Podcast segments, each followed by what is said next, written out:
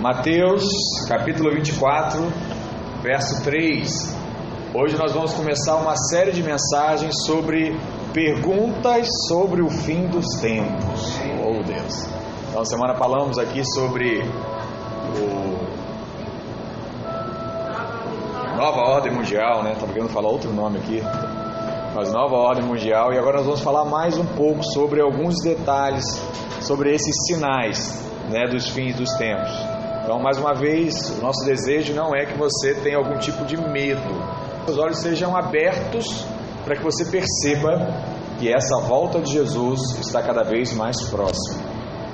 Mateus 24, verso 3 diz assim: No Monte das Oliveiras, achava-se Jesus assentado, quando se aproximaram dele os discípulos, e em particular, e lhe pediram: Dize-nos quando sucederão essas coisas e que sinal haverá da tua vinda e da consumação do século.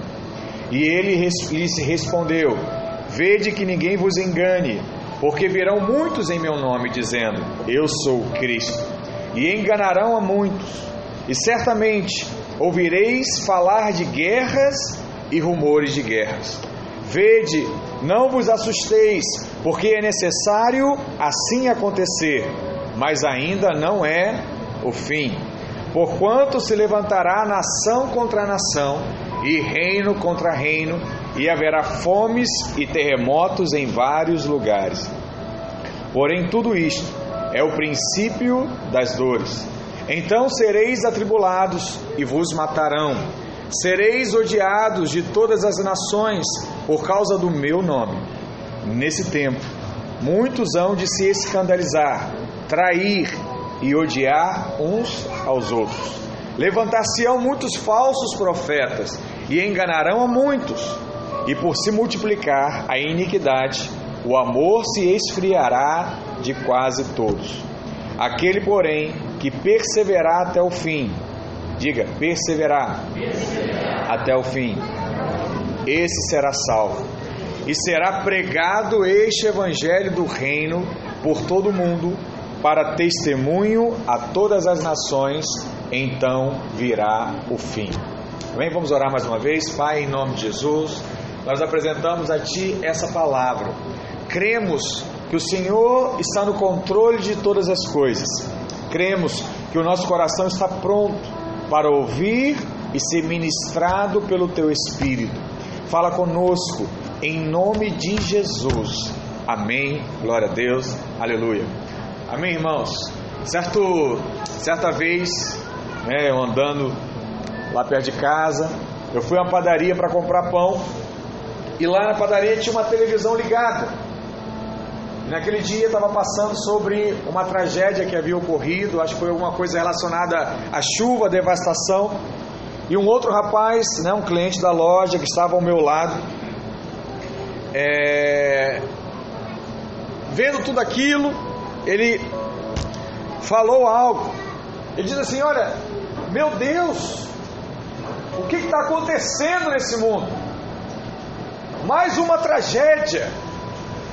E aí tinha um outro rapaz, mais para lá do que para cá, voltando talvez de uma, de uma noite, noite longa. Ele olhou para o rapaz e falou assim: ah, não sabe? Jesus está voltando. Jesus, ele está voltando. E quando eu vi aquela cena, eu pensei: até uma pessoa em final de festa, até uma pessoa bêbada consegue perceber os sinais do fim dos tempos.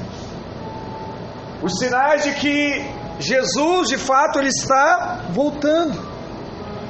E quando nós lemos os capítulos 24 e 25 de Mateus, que trata sobre as profecias relacionadas aos judeus e à igreja e aos gentios, né? Quando nós lemos o livro de Apocalipse, nós percebemos como Deus sinaliza e na verdade ele tem sinalizado a sua volta. Por isso, é muito importante que você possa compreender quais são esses sinais. Lá em Mateus 24, verso 3, os discípulos fazem três perguntas a Jesus. Diz assim: No Monte das Oliveiras achava-se Jesus assentado, quando se aproximaram dele os discípulos e, em particular, e lhe pediram: Dize-nos, quando sucederão essas coisas? Tudo isso você está contando aí, perseguição, sabe, falsos profetas, todos esses detalhes, quando que isso vai acontecer? Aí eles continuam: Que sinal haverá da tua vinda e da consumação do século? Então eles fizeram três perguntas: Quando sucederão essas coisas? Qual será o sinal? E qual será o sinal da consumação? O sinal da vinda e o sinal da consumação. As duas primeiras perguntas aqui, elas estão relacionadas ao povo judeu, mas tem um significado para nós também. Mas a terceira pergunta, ela está relacionada à igreja, que é a pergunta da consumação dos séculos. Hoje, e na sua célula essa semana, nós vamos estudar a primeira pergunta. Que pergunta é essa? Quando sucederão essas coisas? Uau! Você vai ter uma percepção clara disso, né? Quando é que vai acontecer tudo isso? Então, o primeiro ponto que chama a sua atenção para que você perceba quando isso vai acontecer é o que diz lá no verso 4 e no verso 5 de Mateus 24, que fala que virão muitos enganadores. Então diz assim: E ele lhes respondeu: Vede que ninguém vos engane, porque virão muitos em meu nome dizendo: Eu sou o Cristo, e enganarão a muitos. Você sabe, muitos cristãos até hoje caem em erro e não prestam a devida atenção a essa profecia, não valorizam essa profecia. Porém, o apóstolo Pedro lhe diz: Olha, devemos estar atentos a esses sinais, a essa palavra. 2 Pedro 1,19 diz assim: E temos muito firme a palavra dos profetas, a qual bem fazeis em estar atentos, como a luz que alumia em lugar escuro, até que o dia amanheça e a estrela alva apareça em vossos corações. Estrela alva, estrela da manhã, quem é? Jesus até que Jesus esteja no seu coração, esteja atento a essas profecias. Por que até Jesus está? Porque depois que Jesus entra no seu coração, filho, é só seguir. É só deixar ele te conduzir, é só parar de nadar contra a correnteza. Que Deus vai te levando. Então, desde a época em Cristo, que Cristo foi levado aos céus, muitos têm aparecido dizendo: Olha, eu sou Cristo. Da nossa realidade aqui, né, de, de idade, vocês conhecem até um que está vivo até hoje, tal de Henry Christ, né? O homem diz que é o Cristo. Mora no Paraná, eu acho.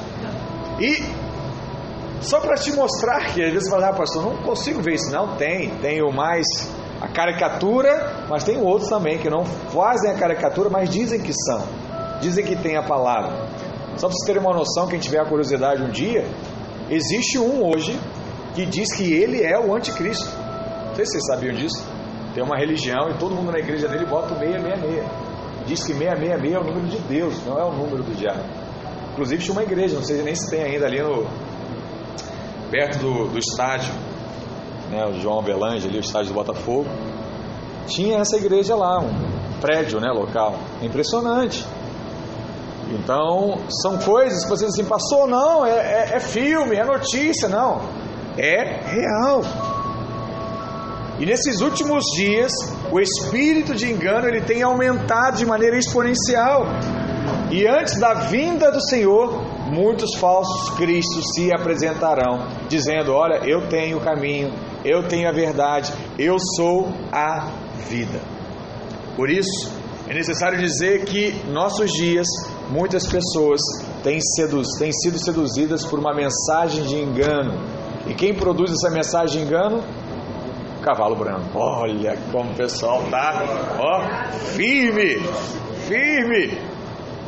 E o que que isso é na prática do crente, irmãos? Preste atenção numa coisa. A Bíblia diz que quando você conhece a Cristo, você se torna o que? Uma nova criatura. Então havia uma criação cheia de pecado, cheia de mentira, cheia de engano. E quando você recebe a Cristo na sua vida, essa criatura entra em processo de transformação. Quem tem se alimentado da palavra sem realidade, ele não experimenta de transformação na sua vida. E isso talvez é aquilo que é mais chave. Porque tem muita pregação hoje que informa, mas tem pouca mensagem hoje que transforma. Então, sabe o que me traz mais alegria? É ver alguém transformado. Sabe o que gera mais indignação, não em relação à pessoa, mas em relação ao diabo? É a pessoa que não transformou ainda. Eu falo assim: Deus, muda, Deus transforma. Eu oro, eu clamo, porque nós temos essa palavra de transformação. Porque não basta ser apenas evangélico, usar uma camisa, carregar uma Bíblia, eu preciso sim passar por uma transformação na minha vida. As pessoas têm que olhar para mim e dizer assim: olha, o que, que houve? O que está com você? Você sabe por que, tinha mais de 200 pessoas ontem no encontro, lá em Jacarepaguá, passando pelo encontro? É porque tem muita gente que foi transformada. E essas pessoas olharam para elas que foram transformadas e falaram assim: o que, que houve? Aí ela disse: Não, eu passei no encontro.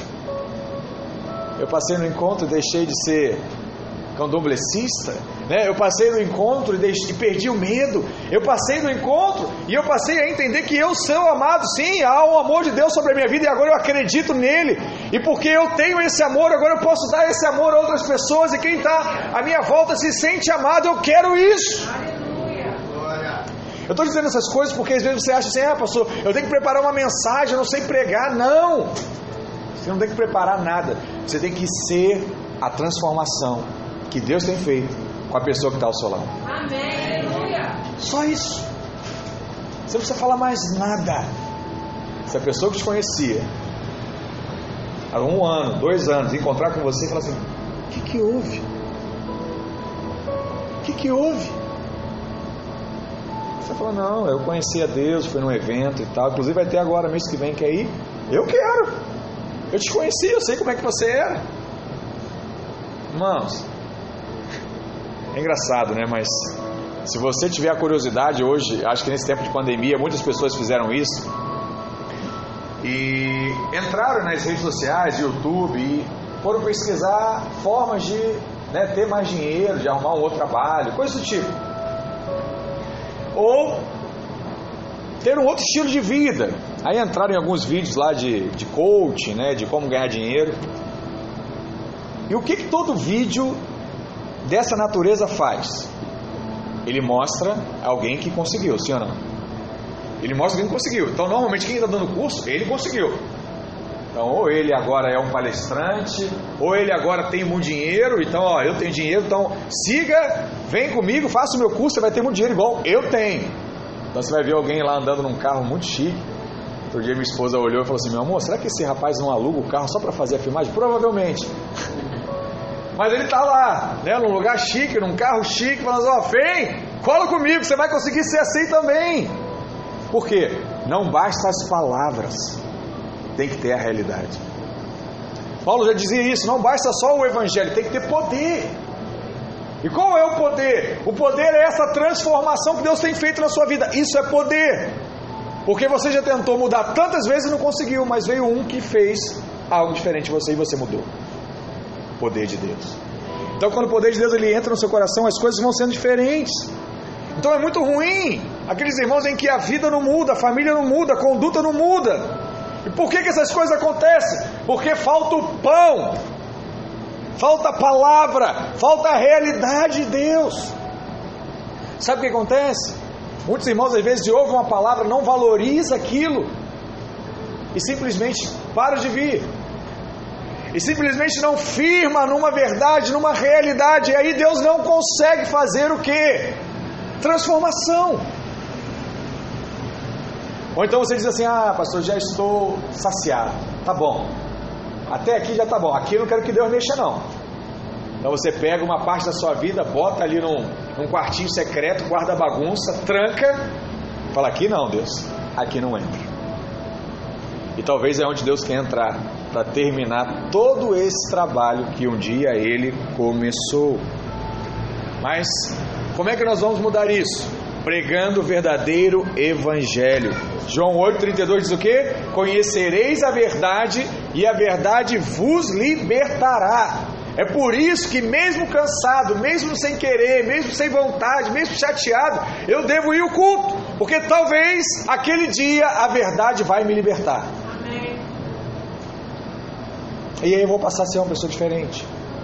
E aí eu vou passar a enxergar o mundo de uma forma diferente. Por isso, é nossa responsabilidade como igreja compartilhar com o mundo o evangelho da graça que temos recebido da parte do Senhor. Recebido.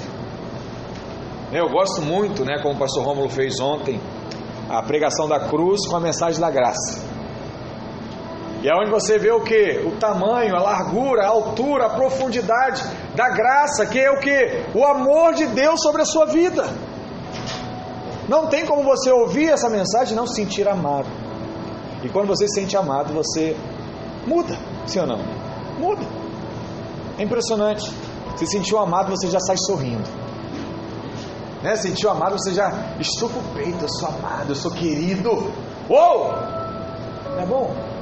Todo mundo gosta, ó. Todo mundo gosta. Essa é a nossa responsabilidade, irmãos. Pregar essa verdade. Não de um Deus irado com você, mas de um Deus que te ama tanto, que Ele vai ter a paciência necessária para assistir a transformação dele na sua vida. Isso é precioso. Um outro sinal aqui, no final dos tempos, Está no verso 7 que diz o que? Guerra, fome e terremoto. Verso, 20, verso 7 diz assim: Porquanto se levantará nação contra nação, reino contra reino, e haverá fomes e terremotos em vários lugares. As guerras aqui se referem a todas as guerras que ocorreram nesses dois mil anos, já após Jesus. Mas a palavra diz que nos últimos tempos essa frequência de guerra, essa frequência de abalo da natureza, ele ia aumentar grandemente.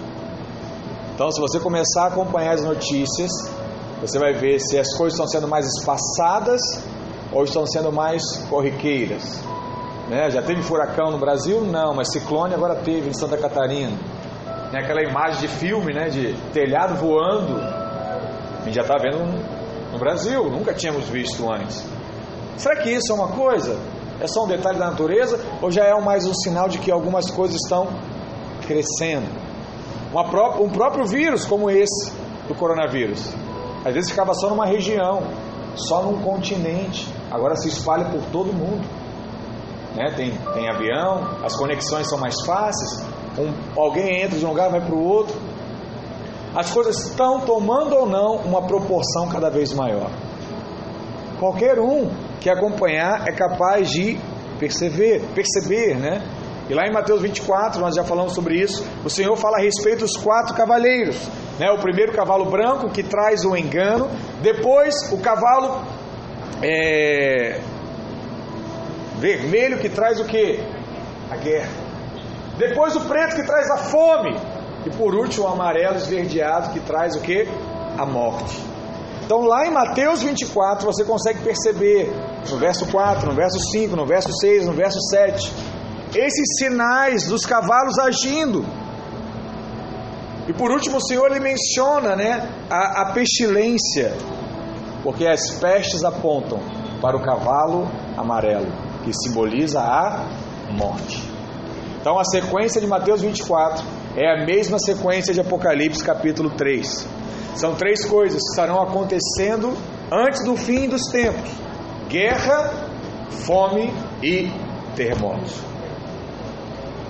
Talvez você está ouvindo e fala assim, pastor, mas isso sempre existiu. Sempre existiram guerra, fome e terremotos. Sim, mas no final dos tempos, isso acontecerá de uma forma mais frequente. O que era espaçado de 10 em 10 anos, vai ser espaçado de 5 em 5. Às vezes vai, ser fe... vai acontecer todo ano. Portanto, sempre que você estiver ouvindo de fome, guerra e terremotos, esse é um sinal de que Jesus está voltando. Amém? Jesus está voltando, sim ou não? Então o que, é que eu preciso estar atento? Atento. Porque se ele está voltando, está na hora dele chamar. Ei, vamos? Quem estiver atento vai ouvir. Quem não estiver atento vai passar, vai ficar. E aí vai passar por situações complicadas. Um outro sinal desse fim que se aproxima é a perseguição e a tribulação. Lá no verso 9 diz assim: Então sereis atribulados e vos matarão Sereis odiados de todas as nações por causa do meu nome. Nesse tempo, muitos hão de se escandalizar, trair e odiar uns aos outros. Levantar-se-ão muitos falsos profetas e enganarão a muitos. Por multiplicar a iniquidade, o amor se esfriará de quase todos. Aquele, porém, que perseverece será salvo. A perseguição mencionada aqui se refere aos discípulos, que no princípio eram todos judeus. Lembrem que aquela escolha feita por Jesus, todos os doze eram judeus. Jesus veio para os judeus para cumprir uma profecia, e essa profecia depois se estende aos gentios. Então, um dos apóstolos que não caminhou com Jesus veio após ele, que foi muito conhecido, era Paulo. Paulo ele é chamado e conhecido como o apóstolo dos gentios. Mas primeiro, só para ficar claro para você, primeiro começou para os judeus. E você sabe, que judeu foi morto em todas as nações. É, há pouco tempo atrás aí o Holocausto matou diversos judeus, principalmente na Alemanha, mas aconteceu em diversos lugares. Então, esse texto aqui, ele se refere também à perseguição que os judeus têm sofrido no decorrer dos dois anos que já se passaram desde Cristo. Só que parece aqui que essa profecia de ter o amor se esfriado deve ser aplicado apenas aos judeus, né? e não à igreja de hoje. Se você olhar, poucos são os judeus que conseguem perceber Jesus como Messias, Jesus como o libertador. Eles não enxergam isso, porque o coração se esfriou e eles não têm essa revelação da parte de Deus. Então, quando não é mencionado aqui a perseverança para a salvação, você tem que conseguir aplicar, presta atenção aqui, esse texto a realidade da palavra. Então esse texto aqui ele é dito aos judeus. Então ele fala: "Ô, judeu, você precisa perseverar até o fim para você ser salvo, para que você possa ser separado." Irmãos, se, se nós viermos a aplicar essa palavra para a nossa realidade hoje, o que, que você vai perceber? que muitos irmãos, ao serem perseguidos, ao serem atribulados, simplesmente desistem de caminhar. Imagina que eu dissesse para você: olha, hoje está acontecendo uma perseguição, e quem estiver reunido numa igreja como nós estamos aqui hoje vai ser multado e vai ser preso. Quantos vocês acham que deixariam de congregar? de imediato? Vários. Imagina que nós estivéssemos na China hoje. Esse culto provavelmente seria subterrâneo. Ou então na Arábia Saudita. Eu achar para Duda não ia poder pelo WhatsApp, porque o WhatsApp estava sendo lá é, rastreado. Então eu tenho que mandar um papel, marcar e falar assim, Duda, a reunião é amanhã, 8 horas da. 8 horas. Não, 8 horas não, 5 da manhã. O pessoal está dormindo ainda. Ó, lá na, no subsolo da casa do Camacho. Tudo certo. Aí chega lá no outro dia, quatro horas da manhã, sai de casa sem ninguém ver, entra lá, faz o culto baixinho, baixinho. Olha, cara, fala em língua, Acabou, vai, volta para casa. Todo dia, vendo se alguém está olhando, se alguém percebeu, se alguém sabe o que está acontecendo, a mudança acontecendo na vida dela. Às vezes você olha e fala assim, pastor, que absurdo, né? A pessoa vai correr o risco de ser pega e ser morta. Que líder é esse? Camacho está chamando para essa reunião? Um absurdo isso! Se minha filha morrer, se meu filho morrer, se meu marido não voltar. Imagina se isso estivesse acontecendo conosco hoje. Qual seria a sua resposta? Qual seria a sua atitude? Imagina que o Estado, né, o governador, estivesse oferecendo lá 100, 10 mil reais para quem denunciasse uma reunião de crente. Reunião da cela, reunião do culto. Será que alguém aqui aceitaria esse valor assim? Vou lá, vou deixar de ir, ainda vou, denunciar, ainda vou ganhar um dinheirinho. Né, me dei bem. Por que eu estou falando dessas coisas, irmãos? O que está acontecendo hoje é só um teste para a sua vida. É um teste. Às vezes você não percebe isso, mas é um teste. Diversas células assim espalhadas né, pelo Brasil têm recebido denúncias de vizinho,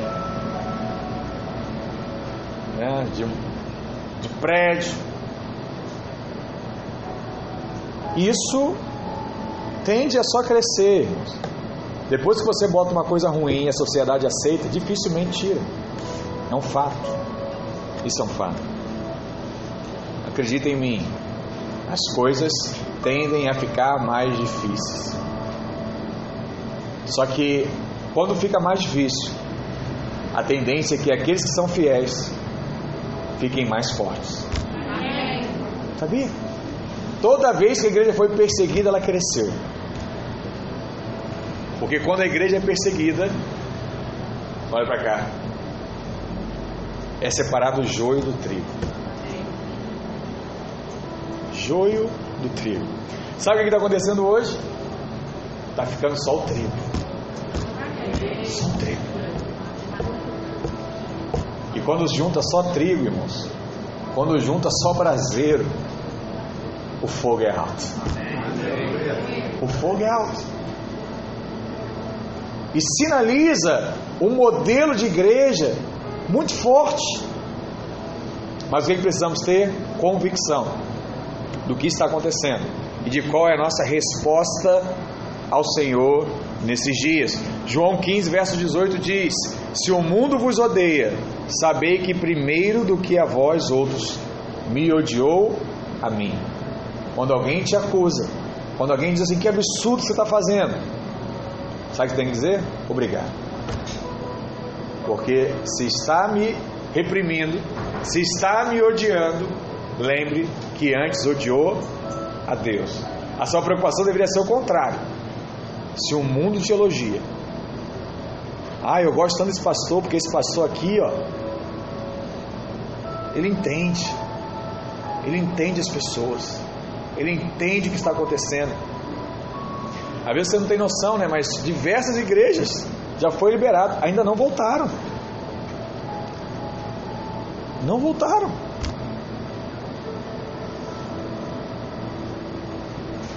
Essas igrejas estão sendo elogiadas pela mídia. Agora você fez um encontro absurdo. Fala a verdade. Eu acho que uma coisa que Deus estava falando comigo ontem também. Estava lá reunido no encontro, né? Acho que esse foi o maior encontro que a gente já fez assim no prédio. Eu falei assim, Deus, que coisa de outro mundo. Qual é a tendência natural? Não ir ninguém. Sim ou não? Não tem ninguém para trabalhar e não tem ninguém para participar. Mas não, é o que vai mais gente trabalhar e é o que vai mais gente participar. Tem uma coisa errada nessa lógica natural das coisas? Tem. Então sabe qual é a percepção que eu tenho? Só espiritual, porque a natural não entra na minha cabeça. O que eu percebo é que de fato Deus se agradou do seu coração. E sabe como é que Deus se agrada do seu coração? A Bíblia diz que Deus se agrada de todos aqueles que creem. Creem. Não é daquele que faz boas obras, não é daquele que tem dinheiro, não é daquele que dá é, marmita, não é daquele que oferece mantimento. Não que isso não seja importante, tudo isso é. Mas Deus se agrada mesmo. É da sua fé. Se você tiver fé, Deus se agrada e ele vai ao seu e ele age ao seu favor. Isso, irmãos, é chocante. Né? Se eu pudesse resumir para mim qual foi o significado desse encontro, é isso. Deus se agradou da nossa fé. Naturalmente, era impossível fazer o que nós fizemos ontem. Impossível. Mas Deus se agradou. Glória a Deus por isso. Amém. Né? Nós precisamos aprender a amar a igreja, porque um dia ela será o seu único refúgio, o único lugar que você poderá entrar e ouvir alguém lhe dizer: Seja bem-vindo. E você vai poder abrir o seu coração para falar: É aqui que eu me sinto muito bem. Amém? É aqui que eu me sinto muito bem. É aqui que eu vou receber uma palavra diferente do que eu ouço todos os dias da semana.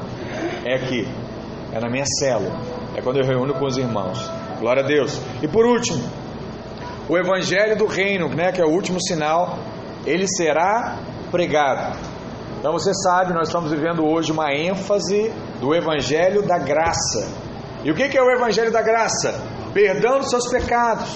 Né? Em Cristo, eu sou alguém resolvido.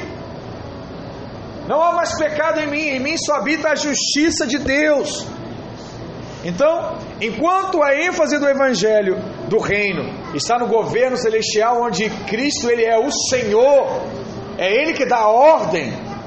O da graça, a ênfase está na no amor de Deus. Mas o que precisa ficar claro para você? Na verdade, existe só um evangelho. Só que esse evangelho, ele é falado e ele é tratado em momentos diferentes. Presta atenção numa coisa. Só gosto de falar de casamento, o pastor fala de casamento aqui, chama atenção, né? Então é bom que eu vou acordar os irmãos agora, quem estiver dormindo. Presta atenção numa coisa. As pessoas brincam que a mulher, quando ela quer, ela consegue tudo, sim ou não? Consegue tudo. Por mais que às vezes, né, se a realidade daquela família seja só o homem que trabalhe, né, que hoje talvez é a minoria, mas o que que acontece? A mulher às vezes quer uma coisa, ela não tem, então o dinheiro está com o marido e ela quer. O que que ela vai fazer?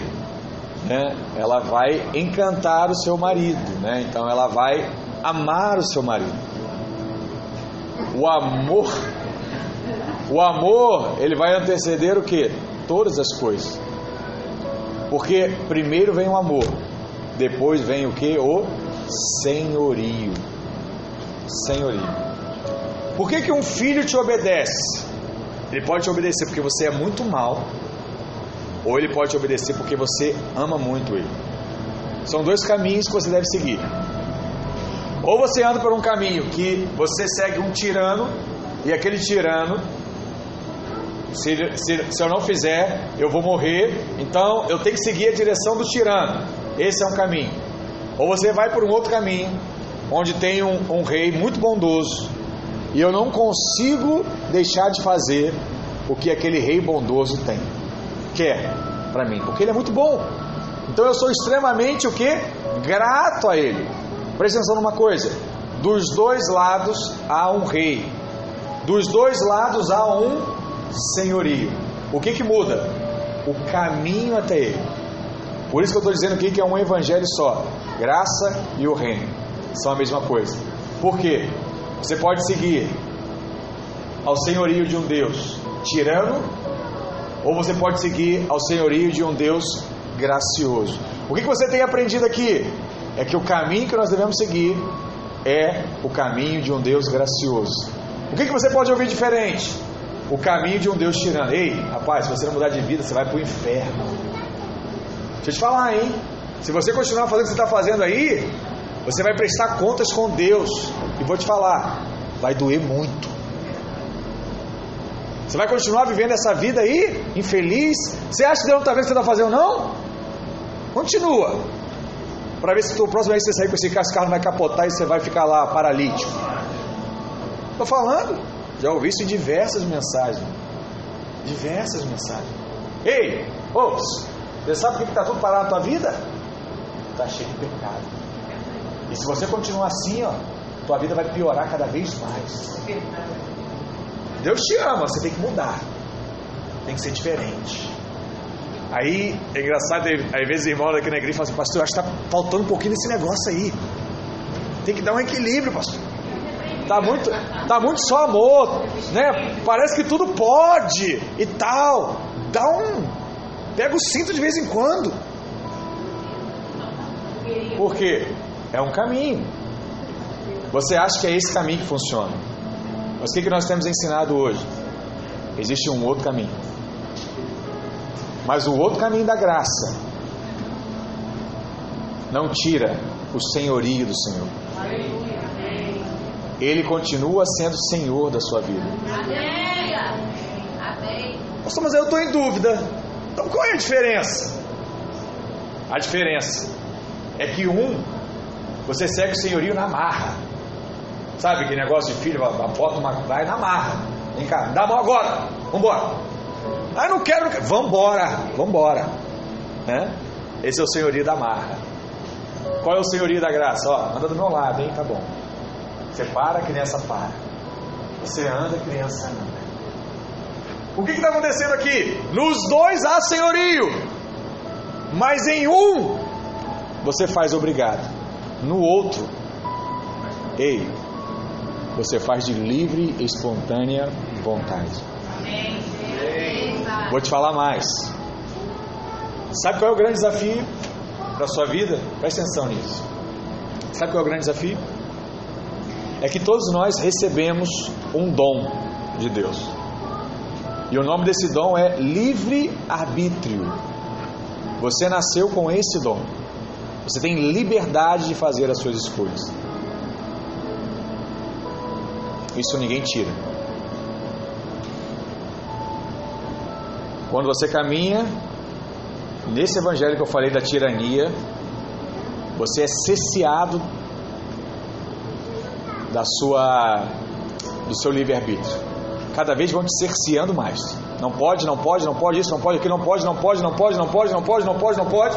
Então seu livre-arbítrio ele vai sendo podado até o ponto que ele não existe mais, porque você está é, seguindo a um tirano. Então você só faz o que ele manda. Livre-arbítrio podado. Caminho da graça. Você pega o livre-arbítrio e chega assim, ô meu senhor, deixa eu te falar, eu não dou conta de fazer as escolhas certas não. Já tentei e deu errado. Ó, fui na loja outro dia escolher roupa, não sei escolher roupa não. Não sei. Vou te falar mais, hein? Estou querendo trabalhar, mas eu não sei nem escolher que emprego eu tenho. Meu Senhor, se eu te der a minha vontade, você cuida para mim? Você faz as melhores escolhas para mim? Aí o Senhor fala assim: Mas oi, rapaz, é isso que você quer? Você tem certeza? Vai abrir mão? Ah, mas eu já tentei tantas vezes e não consegui. Faz para mim. Cuida para mim. Imagina que você tivesse lá 100 reais na sua conta e você quer se tornar um investidor. E você conhece um bilionário que viveu a vida toda investindo. Você pode escolher dois caminhos. Eu quero aprender como é que investe. Ou eu posso falar, filho, investe para mim, meus 100 reais. O investidor ele ganha 10% todo mês. Você vai querer arriscar ganhar um ou perder um, ou dar na mão do que passou a vida toda vencendo e ganhando? Eu não sei se você está conseguindo compreender o que eu quero te passar.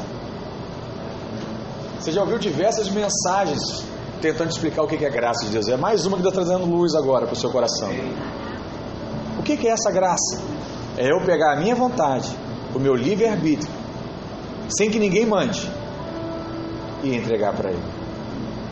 Você sabe qual é o sinal da sua maturidade? É menos livre-arbítrio que você vai tendo no seu dia a dia. É dependendo cada vez mais de Deus. Primeiro você dependia para coisas de. Não tem jeito, saúde, não tem jeito, só Deus. Depois você aprendeu a depender de Deus para escolher com quem vai casar. Né? Você tem, você pode. Aí você passou o que você quis, agora escolher com quem que vai casar. Aí você chegou ao ponto agora de escolher de que faculdade fazer. Oh Deus, ah, me mostra.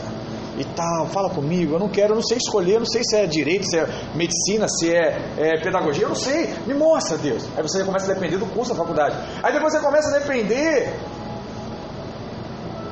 do seu relacionamento, da sua amizade. Eu falo, Deus, poxa, essa pessoa vai ser legal? Será que é bom? Vale a pena? E tal, não sei o quê. E vai, e vai, e vai. Aí depois você tem filho, aí você bota para educar os seus filhos, sabe? De conduzir a sua célula, de reunir com os irmãos, de orientar alguém. Chega ao ponto dentro da sua oração, você fala assim, Deus, como é que eu devo orar? Por quem eu devo orar? Mostra para mim, Pai. Para quem deve ser a minha oração hoje? Eu não sei se você está conseguindo compreender, mas esse é o Evangelho da graça de Deus, que precisa ter os senhorios dele.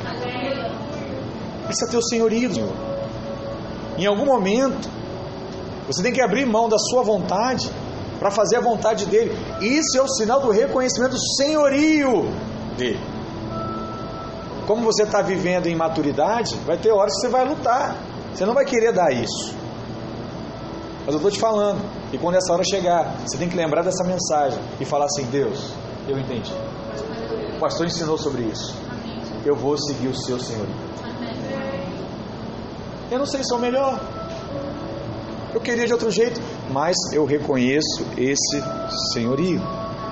Filipenses 2, verso 9 diz assim: Pelo que também Deus o exaltou sobremaneira e lhe deu o nome que está acima de todo nome para que ao nome de Jesus se dobre todo o joelho, nos céus, na terra e debaixo da terra, e toda língua confesse que Jesus Cristo é o Senhor, para a glória de Deus Pai.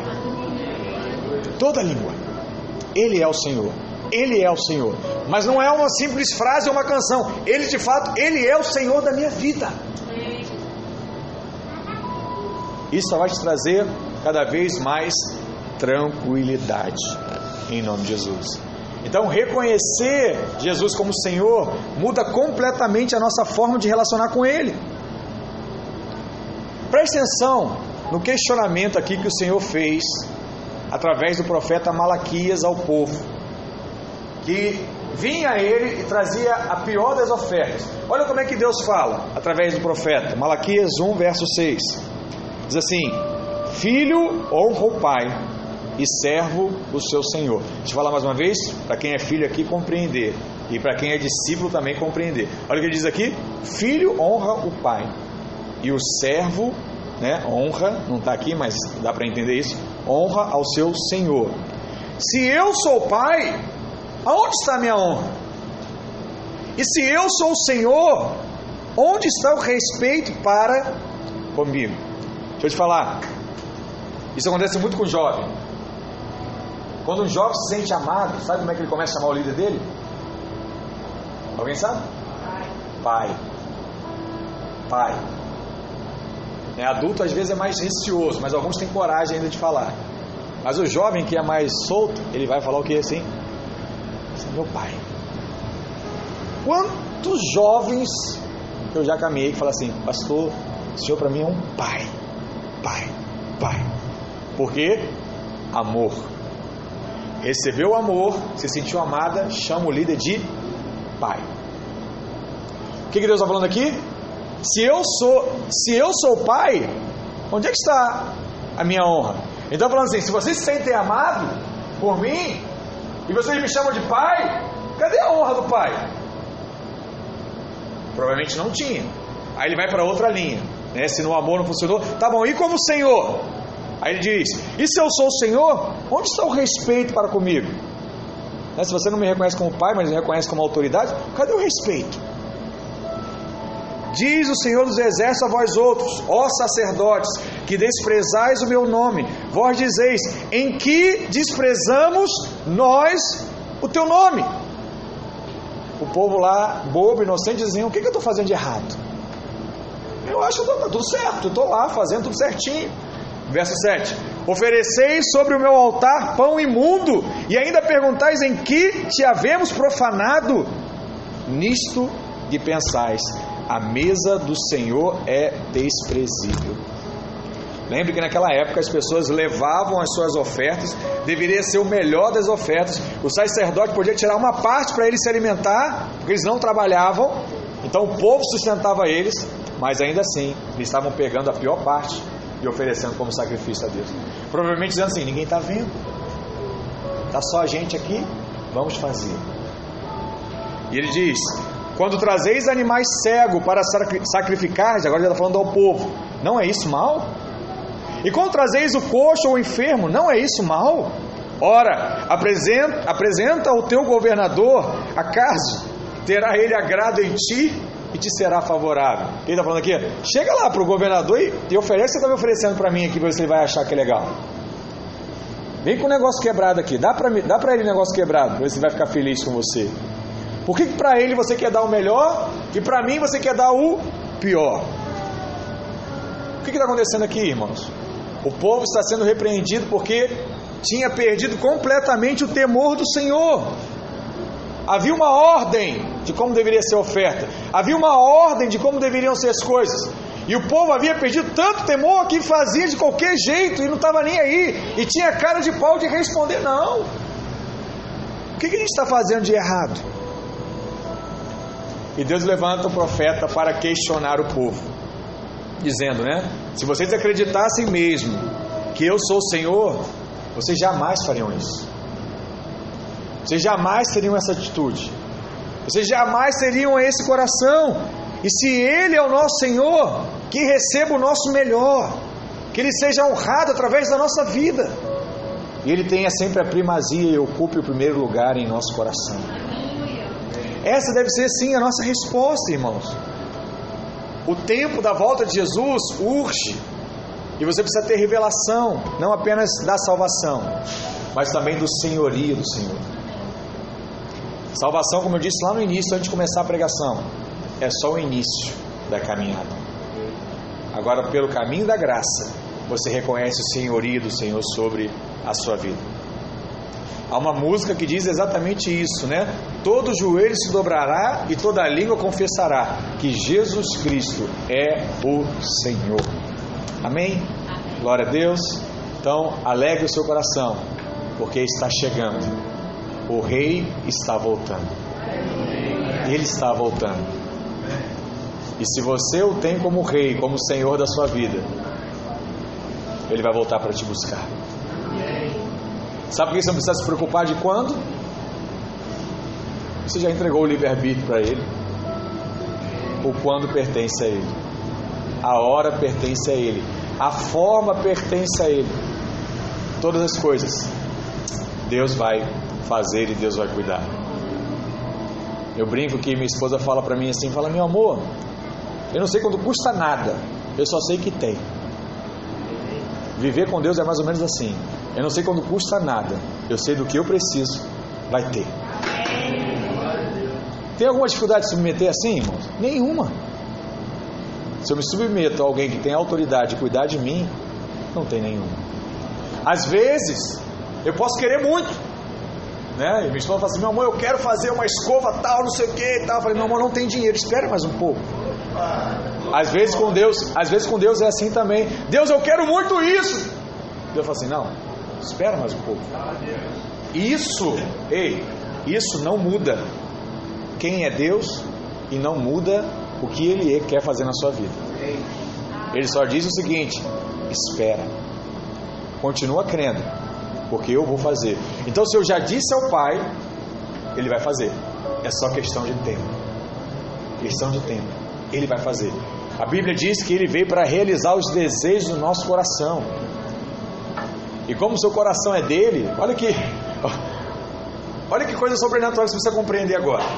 Deus ele veio para realizar os desejos do nosso coração. Se o meu coração agora é dele, ei, os desejos são de quem? Deus tem alguma dificuldade de realizar o desejo que é dele? Nenhum. Nenhum. Tenha no seu coração os desejos de Deus, porque todos serão realizados. Em nome de Jesus. Amém? Fica de pé, vamos orar ao Senhor Jesus. Coloca a mão no seu coração onde você está.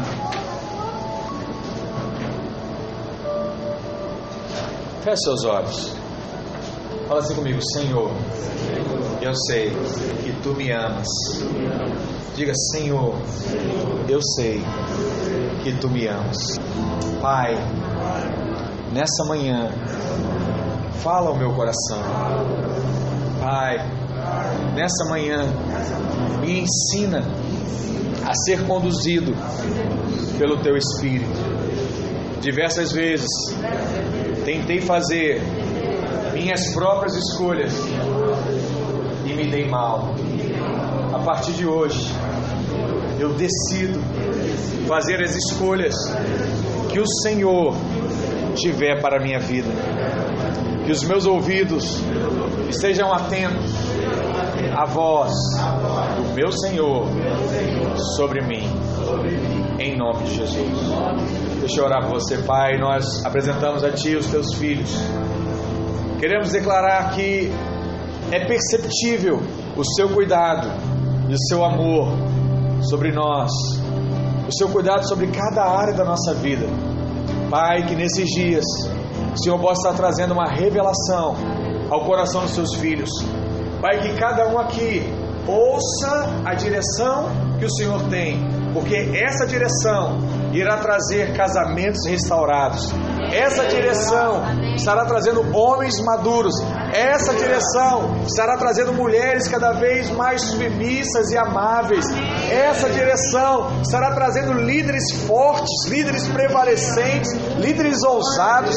Essa direção, ó Deus, estará trazendo a prosperidade a cada família, a cada casa. E assim se cumprirá a sua promessa para nós em Copacabana, em que teríamos tanto para dar a outros e abençoar a outros, porque essa também é a nossa realidade como igreja, e é por isso que nós também estamos aqui, ó Deus. Pai, que isso seja cada vez mais claro no coração dos seus filhos, em nome de Jesus. Em nome de Jesus, em nome de Jesus, amém? Amém? Com seus olhos fechados, vamos cantar esse louvor. Que o Senhor tenha liberdade na sua vida, em nome de Jesus. Espírito de Deus,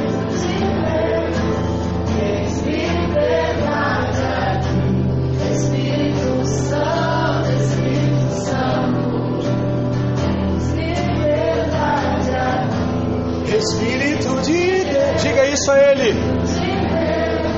Tens liberdade aqui, Espírito Santo, Espírito Santo. Faça do seu jeito, Senhor. Eu sou tua casa,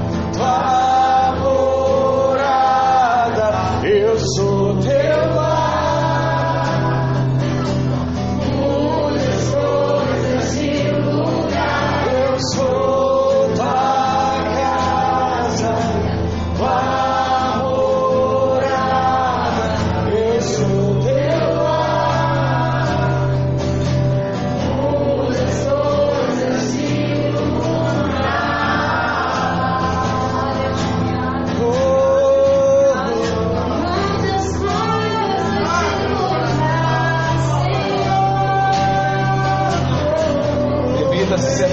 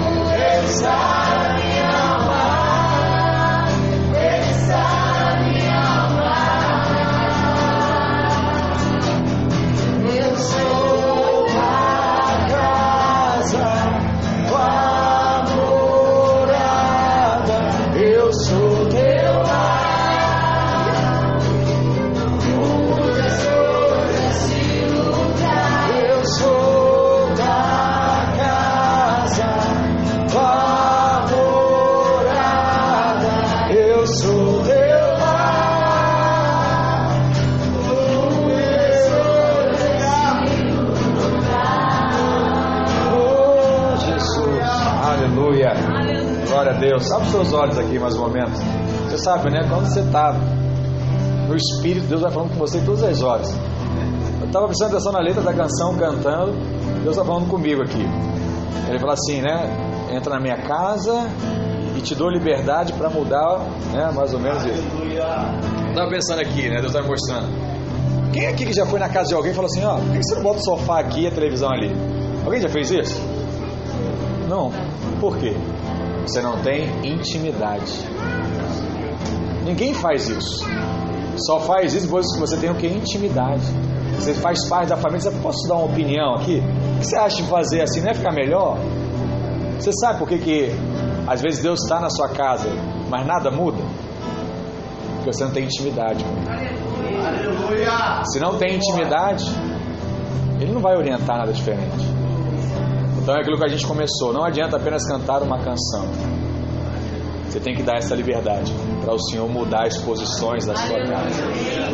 Isso é a transformação que Ele vai fazer na nossa vida. Aos pouquinhos. Mas Ele vai ter coragem de falar assim: não, muda a televisão, bota para cá. O, sofá é melhor tirar aqui que está no sol. Né? Faz tal coisa. Vamos pintar, vamos mudar a cor da casa. Será que você tem coragem de ouvir Deus falar assim com você? Amém? Que essa seja a realidade da sua vida em nome de Jesus. Amém? Amém? Palma suas mãos para cima.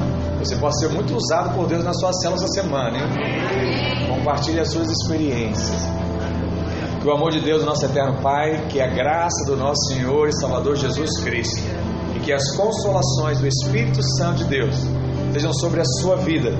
Que você perceba, perceba, perceba Deus agindo ao seu favor. Que você perceba o seu amor, mas perceba também o seu senhorio sobre a sua vida. Que a vontade de Deus possa sempre prevalecer sobre a sua vontade.